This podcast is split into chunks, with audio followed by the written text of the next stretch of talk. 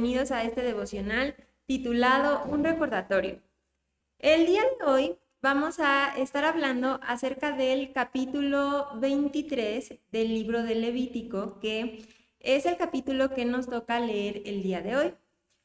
Este capítulo habla de las siete fiestas que el pueblo de Israel debe celebrar.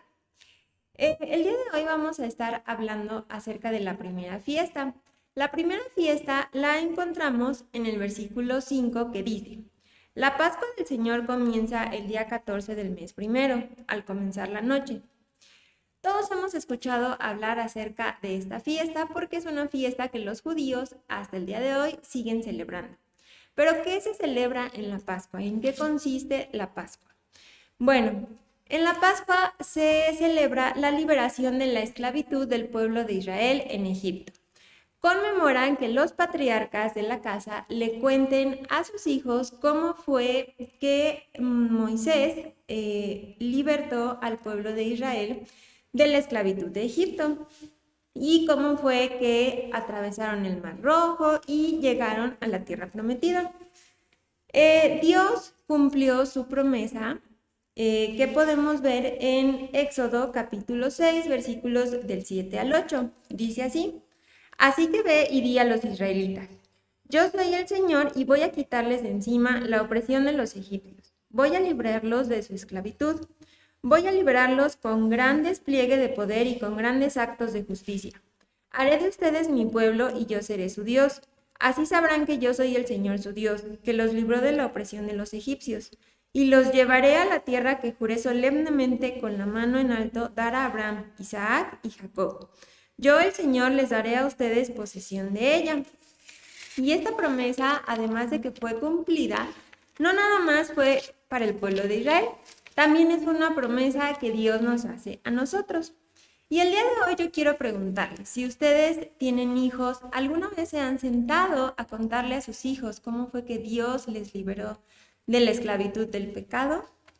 Bueno, igual si no tienen hijos, ¿Alguna vez se han sentado a contarle a sus familiares, a sus amigos, cómo fue que Dios les libró de la esclavitud en la que ustedes vivían antes de conocerle?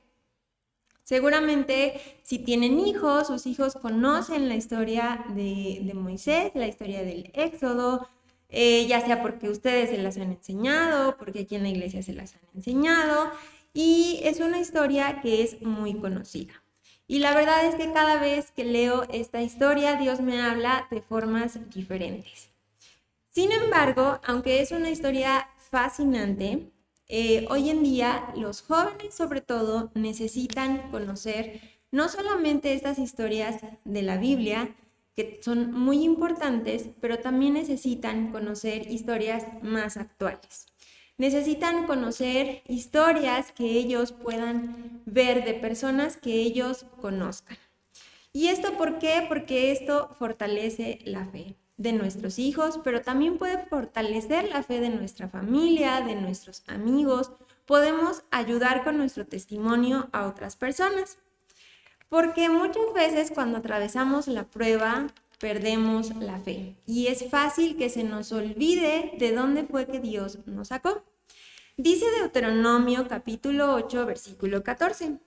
No te vuelvas orgulloso ni olvides al Señor tu Dios, quien te sacó de Egipto, el país donde eras esclavo. Es muy fácil que nos olvidemos de esto, sobre todo cuando pasamos por una prueba. ¿Por qué? Porque nos enfocamos en la prueba, nos enfocamos en lo que sentimos, nos enfocamos en lo que pensamos y se nos olvida de dónde fue que Dios nos sacó.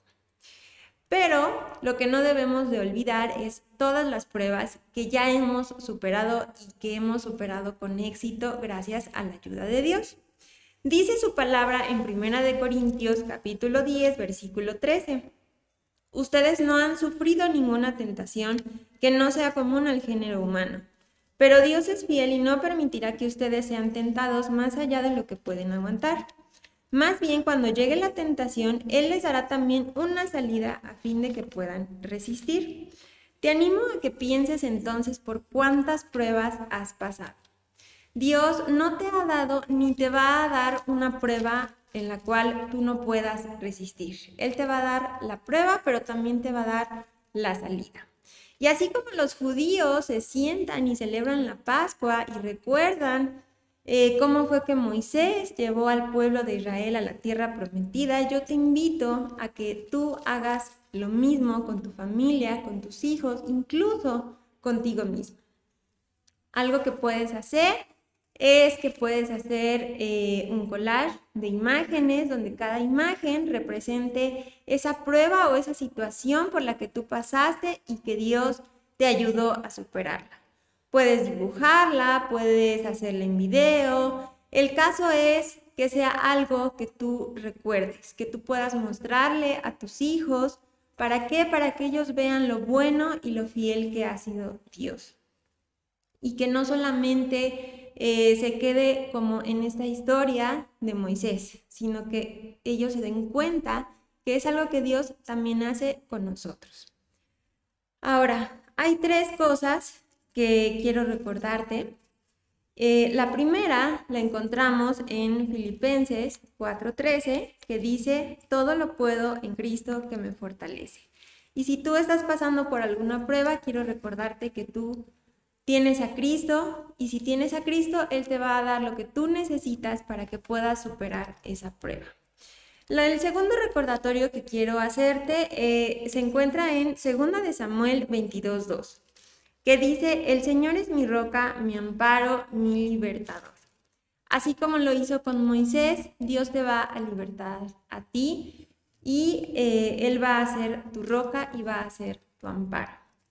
Y el tercer recordatorio es, eh, lo encontramos en Josué 1.5, que dice, durante todos los días de tu vida, nadie será capaz de enfrentarse a ti. Así como estuve con Moisés, también estaré contigo no te dejaré ni te abandonaré. Y esta es una promesa que Dios nos hace. Y así como Dios estuvo con Moisés, así también estará con nosotros.